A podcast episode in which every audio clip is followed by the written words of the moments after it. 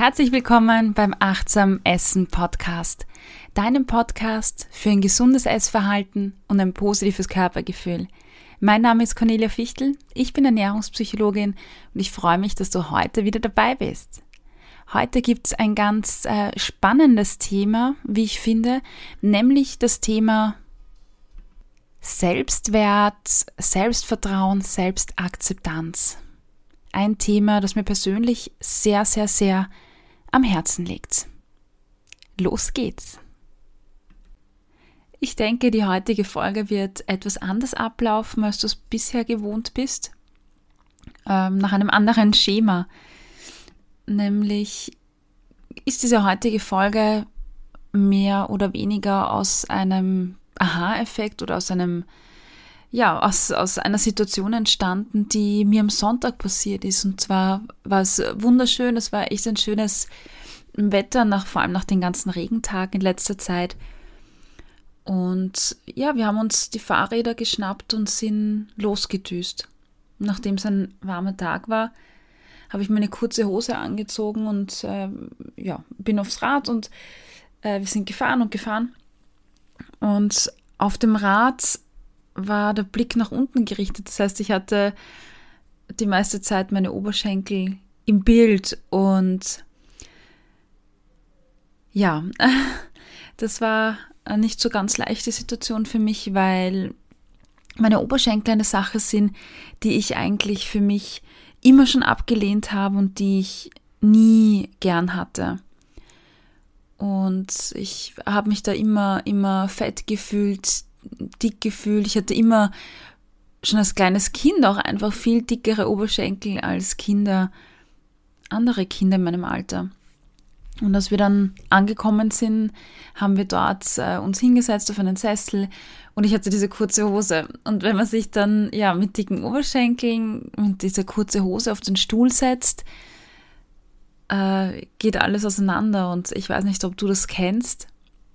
Wenn man dann auf einem Sessel sitzt mit kurzer Hose und irgendwie die ganzen Oberschenkel auseinanderrinnen wie Wackelpudding und dann der ganze Sessel eingenommen ist mit der Masse. Das war so eine Situation für mich, die, die herausfordernd war. Und ich habe für mich selbst gemerkt, wie, wie einfach Wut in mir selbst hochkommen ist. Wut auf mich selbst, Wut auf meine Oberschenkel. Und das hat mich an eine Situation erinnert von früher und das hat mich auch an, an andere Frauen erinnert, die ich in meinen Kursen kennenlerne, in meinen Coachings kennenlerne. Und das sind ganz viele Frauen, die sich einfach grundsätzlich ablehnen. Ich hatte letztens eine Kursteilnehmerin, die berichtet hat, dass sie im Schlafzimmer war und sie hatte so einen, einen Stehspiegel und als sie sich umgedreht hat, hat sie sich selbst im Spiegel entdeckt und hat erzählt, dass sie richtig ja, zusammengezuckt ist, sich richtig erschreckt hat und sich gedacht hat, boah, bist du schier weggedreht und ja, aus dem Raum raus. Mm, sie war damals an einer Stelle im Kurs, wo sie das reflektiert hat, wo ihr das bewusst war und das hat sie halt extrem traurig gemacht und ich kann das verstehen, weil ich auch früher selbst für mich einfach extrem viele solche Situationen hatte. Mittlerweile ist es äh, besser geworden und mittlerweile kommen solche Situationen für mich kaum noch vor. Aber eben am Sonntag war so eine Situation, so vor ein paar Tagen. Und ein Moment, der, der mich traurig gemacht hat und wo mir dann auch klar geworden ist, wie viele Frauen eigentlich darunter leiden. Ich habe dann so ein bisschen zum Nachdenken angefangen und ich selbst war eigentlich immer ein bisschen ein bummeliges Kind. Also ich war jetzt nicht fett oder nicht extrem dick, aber ich war immer bummelig. Ich habe immer ein bisschen dickere Oberschenkel gehabt als andere Kinder. Ich habe immer einen äh, dickeren Bauch gehabt als andere Kinder. Ich war pummelig. Pummelig, ich hatte eine helle Haut, Stirnfransen natürlich, Brille und wirklich so zu Spitzenzeiten, ja, gab es dann die Zahnspange noch dazu. Also wirklich, wenn man sich vorstellt, das Mädchen in der Klasse, die einfach am wenigsten toll aussieht. Genauso habe ich für mich ausgesehen äh, und genauso habe ich mich auch gefühlt. Und ich kann mich erinnern, dass ich äh, früher öfters bei so an der Straße entlang, bei so Plakaten entlang gegangen bin.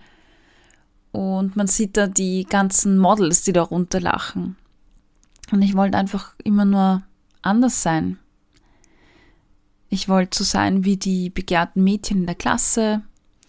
Ich wollte so sein wie die Mädchen, die von dem Plakat runtergeschaut haben, ne? die, die da strahlen auf den Plakaten mit ihren welligen, voluminösen Haaren. Meine waren glatt und zusammengeklatscht.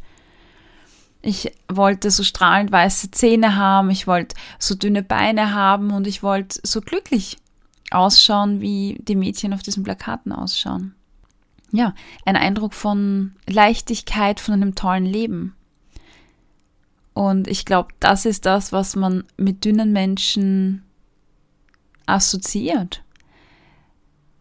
Das, was die Mädchen auf diesen Plakaten oder die Frauen auf den Plakaten ausstrahlen, ist eigentlich nichts anderes als Selbstbewusstsein, ist Selbstwert, ist Zufriedenheit. Und das sind Eigenschaften, die in unserer Gesellschaft total erwünscht sind.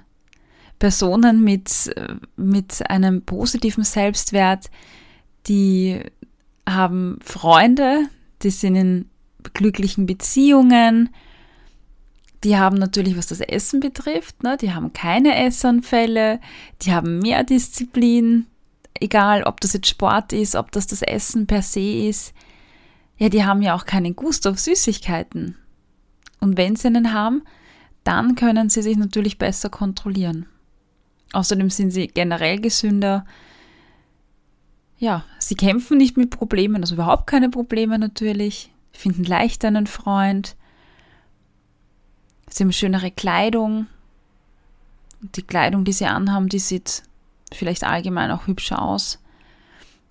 Naja, sie haben auf jeden Fall all das, was in unserer Gesellschaft zumindest als, als erstrebenswert gilt. Und ich kann mich erinnern, ich hatte in, in meiner Schulzeit damals ähm, eine Freundin, Petra.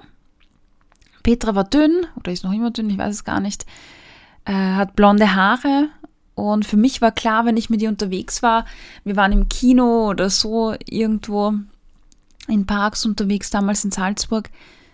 Und für mich war klar, dass wenn wir Jungs kennenlernen, dass die sowieso nur auf Petra stehen können, weil Petra eben dünn ist, blond ist und ja, also warum sollten sie auf mich stehen, wenn Petra genau das alles hatte, was auf diesen ganzen Plakaten auch war. Ich war die dickere von uns beiden und die dickere, ja, kriegt vielleicht nichts ab. Und gleichzeitig hatte ich auch eine Freundin, auch eine total liebe, die stärker war als ich, also nicht fett, genauso wenig fett wie ich, aber einfach auch noch ein bisschen stärker. Und wenn wir beide unterwegs waren, war für sie klar, dass ich die Jungs abkriege oder dass ich die Jungs kennenlerne oder wenn einfach Jungs da waren, dann war klar, dass sie mich anschauen, zumindest für sie. Aber es war eh völlig wurscht, weil wir haben sowieso nie Jungs kennengelernt, wenn wir gemeinsam unterwegs, unterwegs waren. Aber man sieht schon, dass in unserer Gesellschaft dieser körperliche Aspekt, also das Aussehen, vielleicht das Gewicht, sowas wie Oberschenkel für mich, dass die einfach schon wichtig sind und dass das ähm, einen, einen, einen wichtigen Stellenwert hat. Bei uns Mädchen sind das eben diese langen Beine, ein makelloser Körper, eine schmale Taille, eine schöne Brust. Und ja, bei Männern, da ist es ja genau dasselbe. Bei denen ist es halt einfach ein trainierter Körper, äh, das Sixpack. Und ich glaube, dieses Bild wird uns nicht nur von den, von den Medien ähm, weitergegeben oder in der Gesellschaft, sondern wir geben uns dieses Bild auch gegenseitig weiter. Na, wir Frauen wenn ich das so beobachte, die, die eine Frau mustert die andere äh, zum Teil mit abwertenden Blicken und wir verlangen von unseren Partnern vielleicht, dass sie einen Sixpack haben, dass sie gut ausschauen, beziehungsweise stellen wir dieses Idealbild auch an, an, an ja, fordern wir das auch irgendwie an unsere Freunde. Wenn man mich früher äh, gefragt hat, was sind so deine Vorstellungen von einem Freund, wie soll der ausschauen, da hatte ich auch nicht im Kopf, ah, der muss äh, also nicht intelligent sein und vielseitig sein. Nein, für mich war das früher, naja, der muss größer sein als ich, der muss braune Augen haben, der muss eine braune Haut haben. Ich hatte weiße Haut. Ähm, er muss, er muss äh, schöne Augen haben, er muss äh, sportlich sein und einen, einen tollen Körper haben. Das war meine Anforderung und was, welche Message gebe ich da an andere Personen? Und genauso war das von Männern auch. Also die Jungs, mit denen ich damals unterwegs war, da war das auch Priorität, dass die Frau gut ausschaut und überhaupt Frauen mit, mit ähm, kurzen Röcken, schönen Kleidern, High Heels, das ist das, was hübsch ist. Und wir Frauen nehmen das. Wir nehmen das äh, Bild, stülpen es um uns drüber und vergleichen uns mit Frauen im Fernsehen und Promis und Plakaten und machen deren Diäten nach, kaufen deren Quant, um genauso toll zu sein wie sie. Es gibt da sogar Studien dazu in der Psychologie, wonach man auch in Bewerbungsgesprächen zum Beispiel Bilder von Frauen hergezeigt hat und äh, die Manager gebeten hat einzuschätzen, wer äh, besser für den Job geeigneter ist oder wer äh, qualifizierter ist. Und es hat sich wirklich in diesen Studien auch gezeigt, dass attraktiveren Frauen höhere Kompetenz zugeschrieben wird als Frauen, die nicht so attraktiv sind. Was soll ich dazu sagen? Ja, es ist einfach ein, eine wichtige Sache in unserer Gesellschaft. Das Interessante an der ganzen Sache ist, ähm, dass Personen also so wie ich das jetzt beschrieben habe, das sind ja auch Personen, die einen niedrigen Selbstwert haben. Personen, die ihren Körper nicht akzeptieren, die ja, sich selbst stark abwerten. Und genau diese Personen haben starke kognitive Verzerrungen, nennt man das in der Psychologie. Das heißt, sie haben eine negative Sicht auf sich selbst und eine negative Sicht auf die eigene Person. Die Person oder so, wie ich beschrieben habe über mich selbst, ich habe mich nie gesehen, wie mich meine Freundinnen gesehen haben oder Leute auf der Straße, die mich jetzt sehen. Ne? Die hätten ein liebes Mädel gesehen, die sympathisch ausschaut, die eine liebe Frisur hat, die ein freundliches Gesicht hat. Das hätten die Leute gesehen. Und das haben sie auch gesehen. Aber ich selbst habe mich nicht mit diesen Augen gesehen. Ich selbst habe mich durch eine Brille irgendwie gesehen, die, die verzerrt war. Eine verzerrte Sicht, die hauptsächlich negativ war. Ich habe in, in meinem E-Book, falls du das runtergeladen hast, habe ich eine Geschichte erzählt äh, mit einem Kakao, wo ich bei einer Freundin war oder bei einer bekannten Familie, ist egal. Und äh, ja, wenn du an die Geschichte interessiert bist oder da in das E-Book auch reinschauen willst, da werden nämlich auch diese kognitiven Verzerrungen äh, thematisiert und schau einfach auf meine Homepage äh, www.corneliafichtel.at äh, und dort kannst du dir das E-Book kostenlos runterladen. Naja, aber diese Kakao-Story, die war folgendermaßen.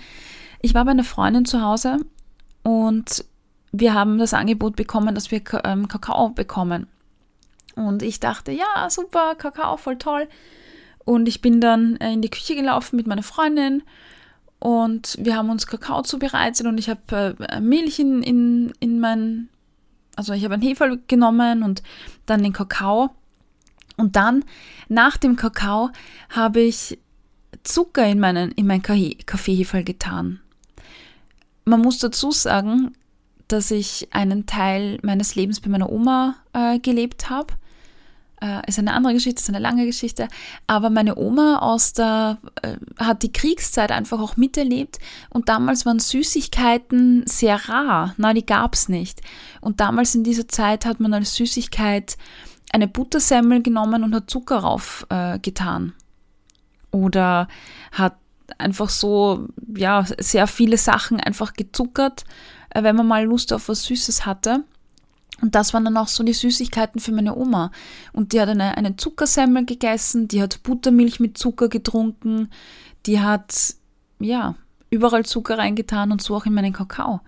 Und ich habe daheim bei meiner Mama oder bei meinem Papa, da, ich kann mich nicht daran erinnern, dass ich damals Kakao getrunken habe. Ich, ich denke schon, aber ich kann mich einfach nicht daran erinnern.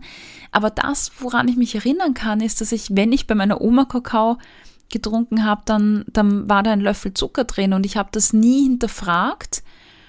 Und ja, es war dieser Bento-Kakao oder wie der heißt, der eh schon megamäßig gezuckert ist. Aber ich habe das als Kind nicht hinterfragt. Es war einfach so, ich habe das so gelernt bekommen. Und dann war ich bei, einer, bei dieser Freundin von mir und gebe mir Zucker rein.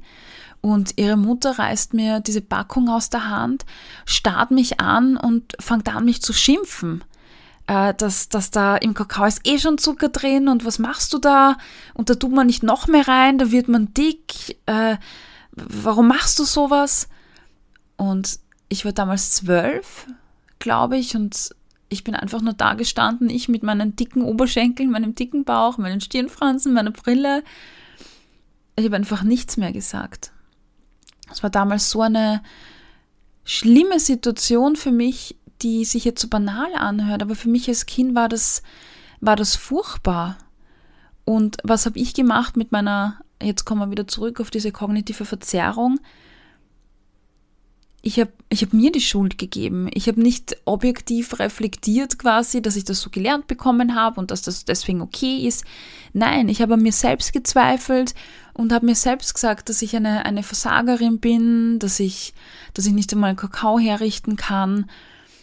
Äh, dann habe ich natürlich wieder meinen, meine, meine Oberschenkel im Bild gehabt. Ich habe mich einfach schlecht gefühlt. Ich habe mich schlecht gefühlt und das mit meinen zwölf Jahren. Und das ist aber das, was passiert, wenn Menschen, genauso wie ich, einfach einen, einen niedrigen Selbstwert haben. Man sieht die negativen Aspekte an sich, man sieht sich einfach mit einer negativen Brille und dann hört man oft, na, du bist so empfindlich. Ja, ist man empfindlich, wenn man, wenn man alles auf sich bezieht und, und das einfach nicht anders gelernt hat oder kann. Ja, und dann kommt noch eine zweite Sache dazu.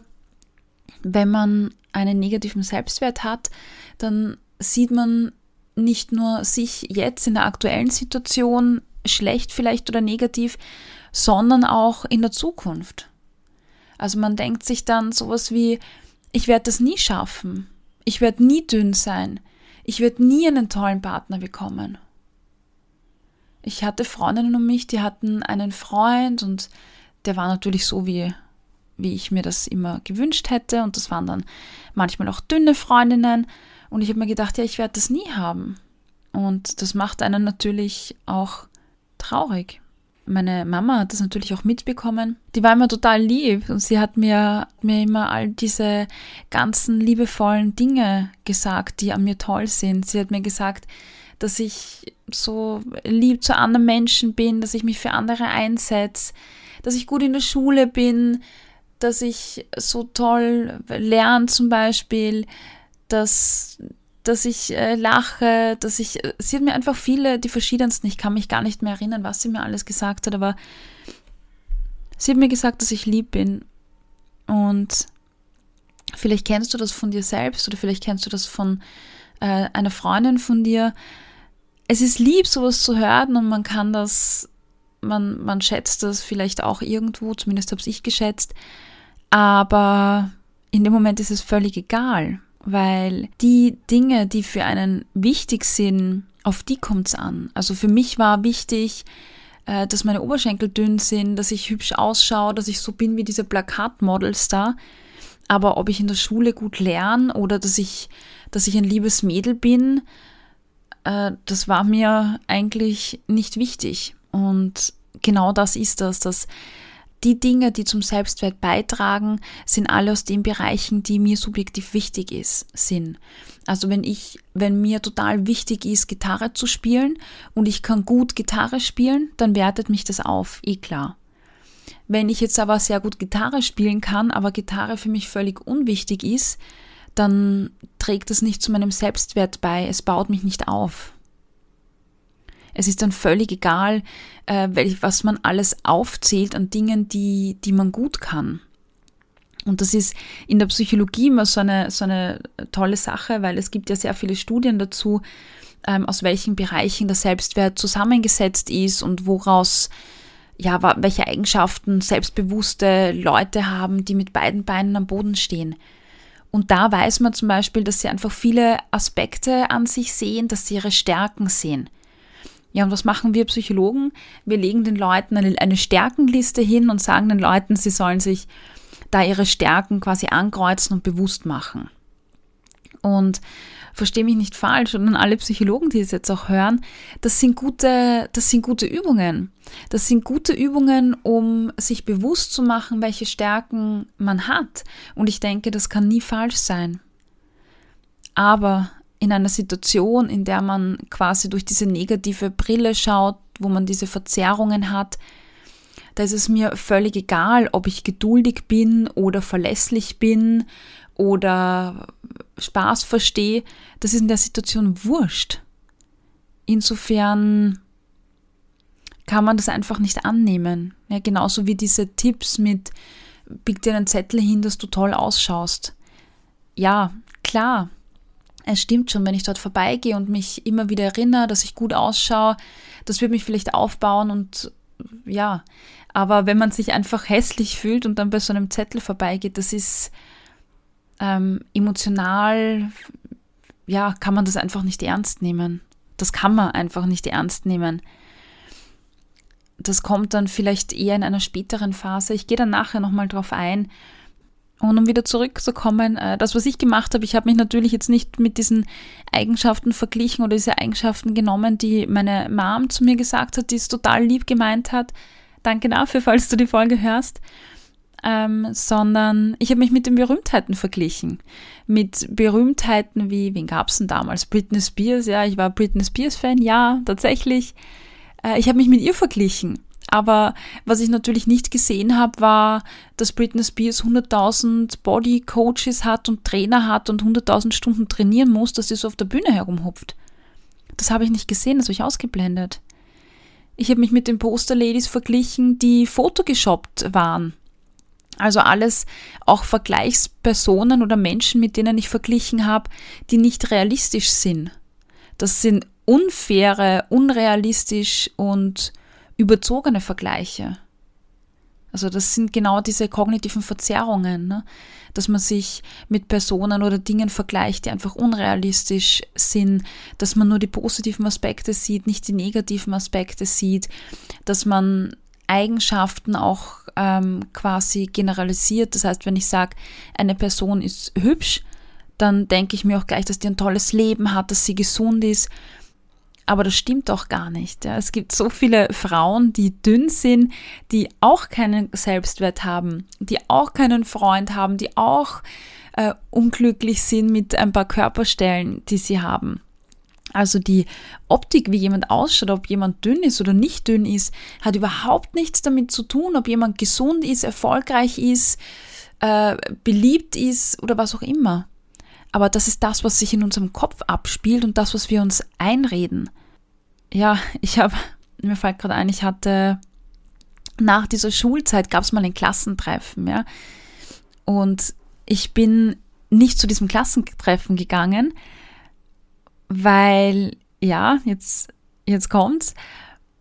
Ich hatte keine Familie und keinen Partner. Ich war Single und habe gearbeitet. Also ich habe studiert gehabt, äh, war dann in einer Firma und habe da gearbeitet.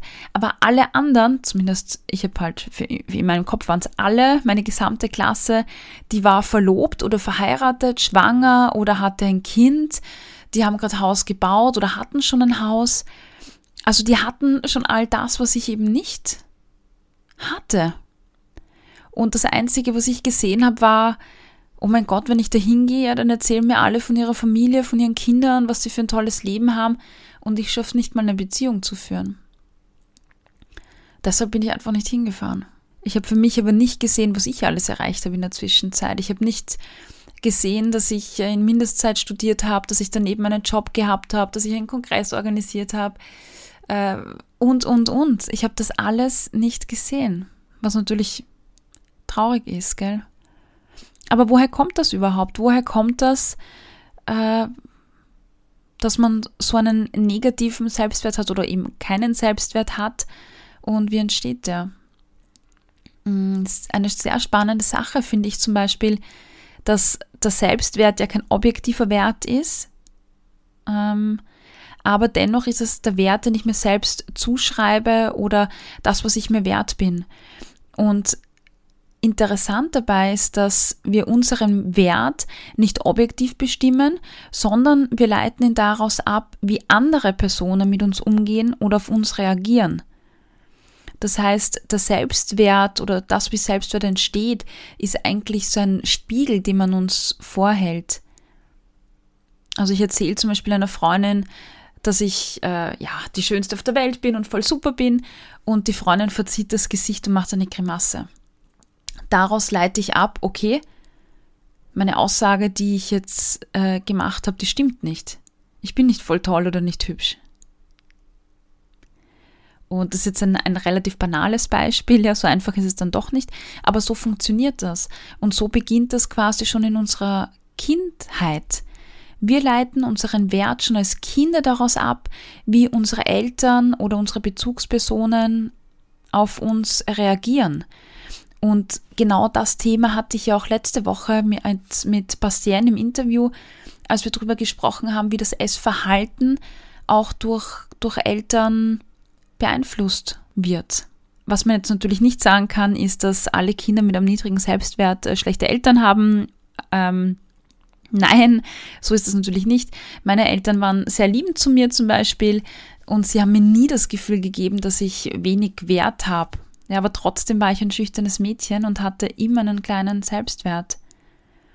Also es gibt auch noch andere Faktoren, die da dazukommen und das können Leistung sein, das kann, können Hobbys sein, Freundschaften, Beziehungen, also unterschiedlichste Erfahrungen auch in seinem Leben. Und der Selbstwert ist auch nichts Konstantes, sondern der verändert sich im Kindesalter und der verändert sich auch als erwachsene Person. Also es kann genauso sein, dass ich als erwachsene Person einen stabilen Selbstwert habe und dann passieren mir einfach Dinge wie Jobverlust, äh, Partnerverlust. Ich kann vielleicht meine Lieblingshobbys nicht mehr ausführen. Ja, zack, bumm. Und dann ist der Selbstwert bedroht. Und dann denke ich mir vielleicht, boah, mein Leben ist nichts wert, ich bin nichts wert. Also das ist was, was Dynamisches. Ja, und es kommt immer darauf an, ähm, welche Bereiche sind mir wichtig, wie definiere ich mich. Und ähm, ja, wie schneide ich in den Bereichen da ab? Ich war in der, in der, in der, in der Volksschule, war ich eines von den Kindern, die kaum Sport gemacht haben, wenig Sport gemacht haben.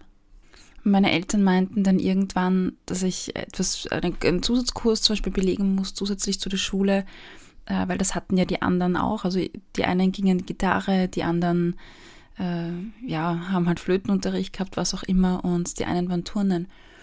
Und naja, so bin ich dann im Turnunterricht gelandet, weil irgendwas muss man ja tun.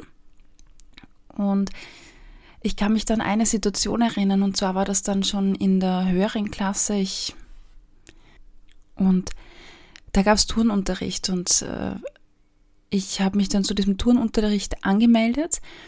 Und das Schlimme an der ganzen Sache war, dass der, die, diese Turngruppe von meiner eigenen Klasse schon besetzt war. Das heißt, ich musste in, einen, in eine andere Sportgruppe und das war dann die Sportgruppe von meiner Parallelklasse, in die ich da musste. Und da kannte ich halt eben keinen. Also ich war da der totale Außenseite in dieser Gruppe und kam da rein. Und ja, die haben äh, Ball gespielt, die haben eigentlich nur Ball gespielt, die ganze Zeit Völkerball. Und ich war die, die Völkerball nicht konnte, ich war die, die sportlich nicht so begabt war. Ja, und ich weiß nicht, ob du das kennst, ich bin mir fast sicher, am Anfang, bevor man solche Spiele spielt, wird man ja ausgesucht. Ne? Dann sitzen die ganzen Kinder am Boden und dann gibt es zwei Gruppenleiter oder so und die suchen sich dann ihre Leute aus. Ja, und wer ist dann übrig geblieben? Ich war immer die, die am letzten, also als letztes ausgewählt wurde, die immer sitzen geblieben ist. Mich kannte ja auch keiner und gut war ich auch nicht, also warum hätte man mich nehmen sollen? Ja, und dann hat quasi die, der Verlierer beim Auswählen hat mich dann bekommen und dann ging es los zum Spielen. Und da gab es zwei Jungs in der Gruppe und es war wirklich so, dass, dass die dann immer gesagt haben, ja, auf die Cornelia, alle gemeinsam.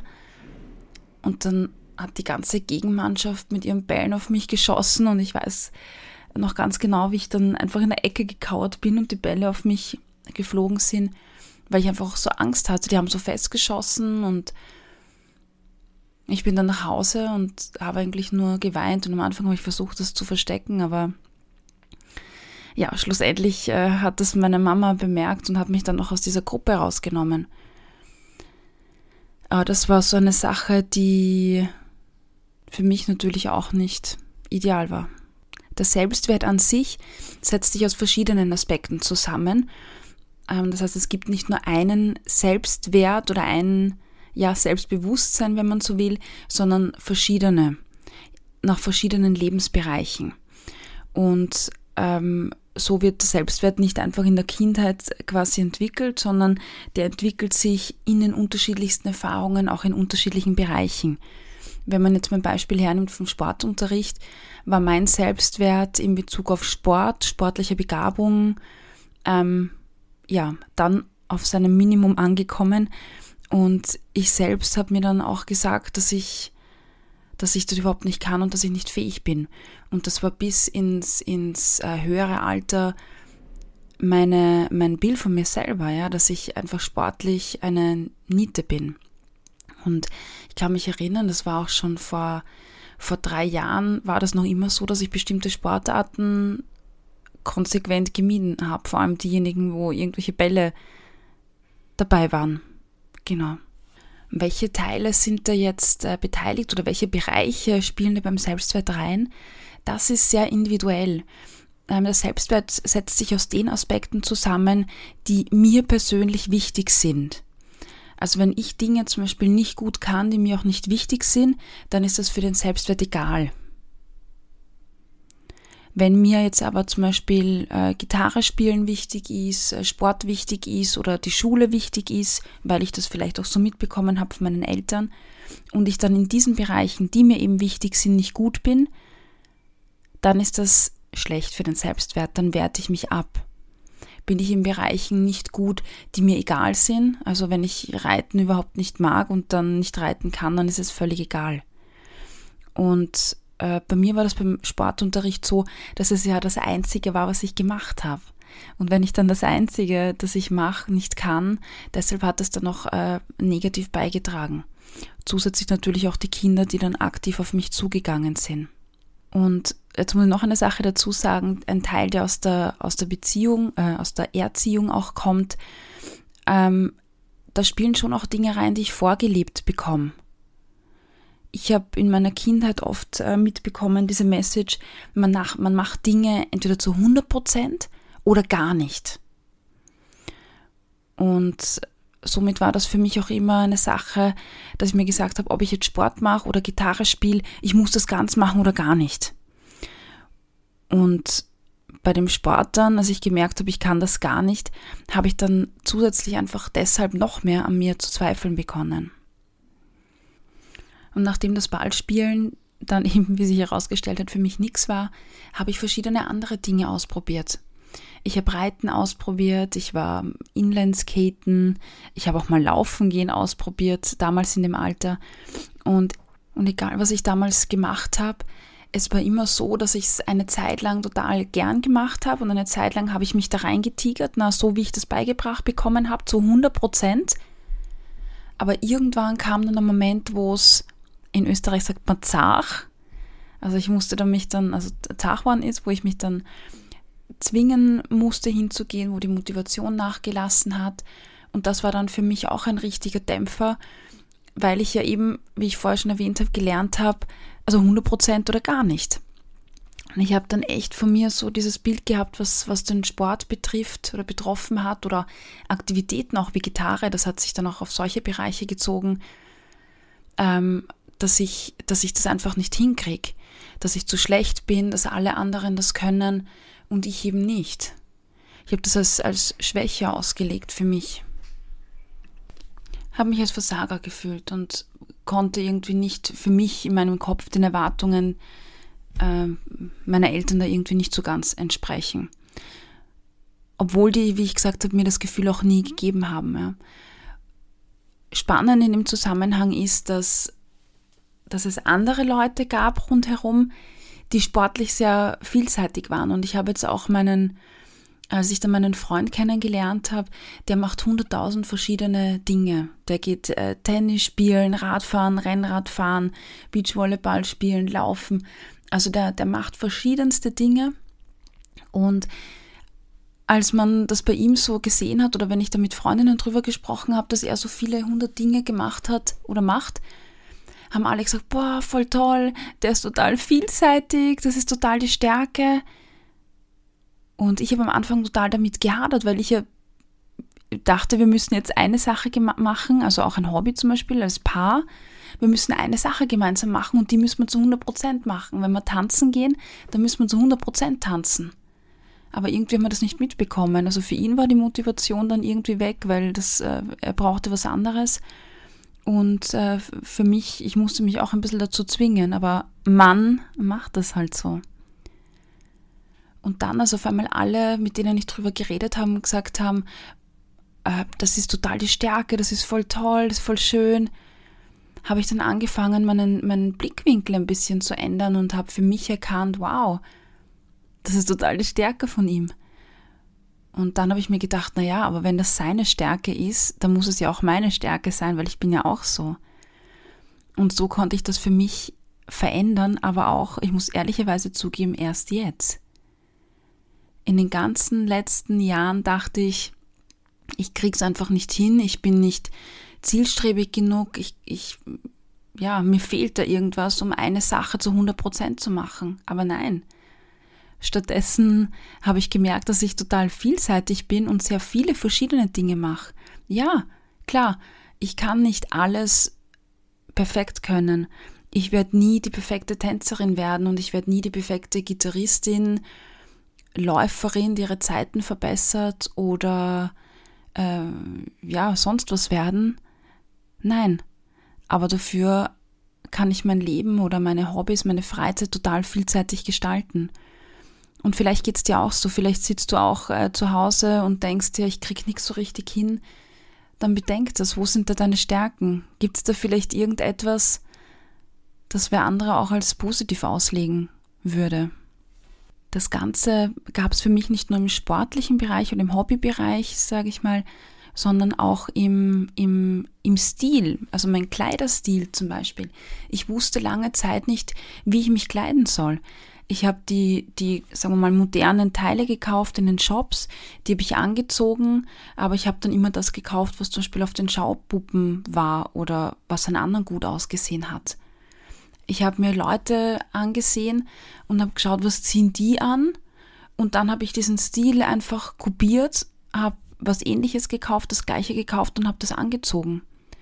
Und ich dachte damals, dass ich meinen Stil habe, aber in Wahrheit hatte ich nie einen eigenen Stil. Ich habe einfach das von anderen kopiert und ich habe mich dann auch nie gut gefühlt in dem, was ich hatte. Das war nie wirklich ich. Und so war das wirklich sehr spät, dass ich dann meinen eigenen Stil für mich entdeckt habe. Ich habe zunehmend einfach immer beobachtet, dann in welchen Kleidern oder Kleidungsstücken fühle ich mich wohl. Was sind die Dinge, die mir wirklich gefallen? Was sind die Dinge, die ich gern anziehe? Was sind das für Kleidungsstücke, die ich mir regelmäßig auswähle? Und so habe ich mich dann nach vorn gehandelt und äh, durch viel Beobachtung, durch viel Hinspüren in meinen Körper, äh, ja, habe ich so meinen eigenen Stil für mich gefunden. Und dazu möchte ich sagen, dass das wirklich auch ein längerer Prozess ist. Also alle Leute da draußen, vielleicht auch du, wenn du sagst, boah, ja, das ist schon ein Thema, ich bin vielleicht unsicher, ich bin eher schüchtern, weiß nicht so ganz. Das ist ein Prozess. Ein Prozess, der, äh, wenn ich mir jetzt vornehme, dass ich jetzt selbstbewusster bin, nicht von heute auf morgen geht, sondern ein Prozess, der Jahre dauert. Und ich muss ehrlicherweise sagen, ich habe sehr viele Selbsterfahrungsstunden hinter mir ja, Selbsterfahrung äh, Psychologen nennen das, wenn sie in, selbst in Therapie gehen, aber das nicht zugeben möchten, nennen sie das halt Selbsterfahrungsstunden. Äh, wir Psychologen müssen ja für unsere Ausbildung auch in Therapie gehen. Aber ja, einige Selbsterfahrungsstunden oder Therapiestunden später äh, und gemeinsam mit einem liebenden Partner, den ich auch jetzt habe, habe ich einiges über mich dazugelernt und mich angefangen, einfach mit der Zeit aktiv um mich selbst zu kümmern. Und dabei habe ich Selbstbewusstsein bekommen und Stabilität für mich aufgebaut. Es hat dazu weder meine Beziehung oder wen anderen gebraucht und das ist vielleicht eine gute Nachricht für dich. Das war ich für mich ganz allein und für mich war es auch ein irrsinniger Mehrwert, so in eine Beziehung zu gehen. Für mich zufrieden mit mir oder zumindest ähm, an mir arbeitend. Das war natürlich auch kein leichter Weg für mich. Also es gab sehr lange Phasen, wo ich mich immer wieder für meine Oberschenkel gehasst habe, die einfach stark sind. Ich habe ich habe mich hingesetzt und dann abgemessen, wie, wie weit die Oberschenkel auseinandergehen oder ich habe Fotos von meinem, habe mich hingesetzt und habe Fotos von meinem Bauch gemacht, um zu schauen, wie viele Fettröllchen da drin sind. Und ja, vielleicht kennst du das, vielleicht hast du auch so absurde Dinge gemacht oder machst so absurde Dinge. Und das sind Dinge, die ich Gott sei Dank jetzt durch die Arbeit an mir selbst äh, ablegen konnte. Und natürlich willst du wahrscheinlich wissen, wie habe ich das gemacht, was waren meine ersten Schritte. Selbstwert an sich setzt sich aus vier Säulen zusammen. Die erste Säule ist Selbstakzeptanz, bedeutet eine positive Einstellung zu sich selbst als Person zu haben. Dass ich mit mir einverstanden bin, mit meinen Handlungen, mit meinen Reaktionen, ähm, aber auch dann, wenn es unbequem ist, wenn ich dann nicht ganz so zufrieden bin. Dazu gehört, dass ich auf meine eigenen Bedürfnisse achte, ja, dass ich schaue, was brauche ich? Ja, will ich jetzt wirklich auf diese Veranstaltung mitgehen oder brauche ich eher mal Ruhe heute? Dass ich das auch akzeptiere und nicht als Schwäche auslege. Und das hat auch einen körperlichen Aspekt, ne? Dass ich zufrieden bin mit meinem eigenen Körper, dass ich mich in meiner Haut wohlfühle, Natürlich kann man nicht immer hundertprozentig mit sich zufrieden sein und äh, sich selbst akzeptieren. Das ist aber auch gar nicht notwendig. Ich, man, es reicht, wenn man sagt, im Großen und Ganzen, ja, bin ich mit mir zufrieden, das passt. Ja, es gibt da vielleicht ein Speckröllchen oder ich habe da einen Essanfall oder, oder tendiere zu viele Süßigkeiten zu essen. Ja, das sind so meine, meine Dinge, aber im Großen und Ganzen, hey, bin ich mit mir zufrieden. Das zweite ist Selbstvertrauen. Eine positive Einstellung zu sich zu haben, zu seinen Fähigkeiten, zu seinen Leistungen. Dass man das anerkennt, was man gut kann und da, wo man Grenzen hatte, so wie bei mir, bei meinen Ballspielen zum Beispiel, dass ich mich deshalb nicht fertig mache, sondern sage, ja, äh, da ist meine Grenze, das kann ich eben nicht gut. Ja, und auch das ist völlig äh, in Ordnung und das auch sein lassen zu können seine eigenen Stärken auszubauen und auch mal die Schwächen Schwächen sein lassen. Und dann gibt es noch zwei Aspekte, die eher im sozialen Bereich zusammenhängen. Das heißt, äh, gute soziale Beziehungen zu haben, ein Netzwerk zu haben, äh, positive Freundschaften auch zu haben oder Bekanntschaften zu haben. Ja, und das sind jetzt diese vier Säulen des Selbstwerts, die kein Geheimnis sind, die findet man überall. Aber eine Sache, und die ich am allerwichtigsten finde, ist, man wird sich relativ schwer tun, jetzt sich eine Säule daraus zu picken und da anzufangen, dran zu arbeiten. Es gibt nämlich einen Prozess, der diesen ganzen Aspekten vorgeschalten ist. Und das ist der Prozess, der nennt sich positive Selbstzuwendung.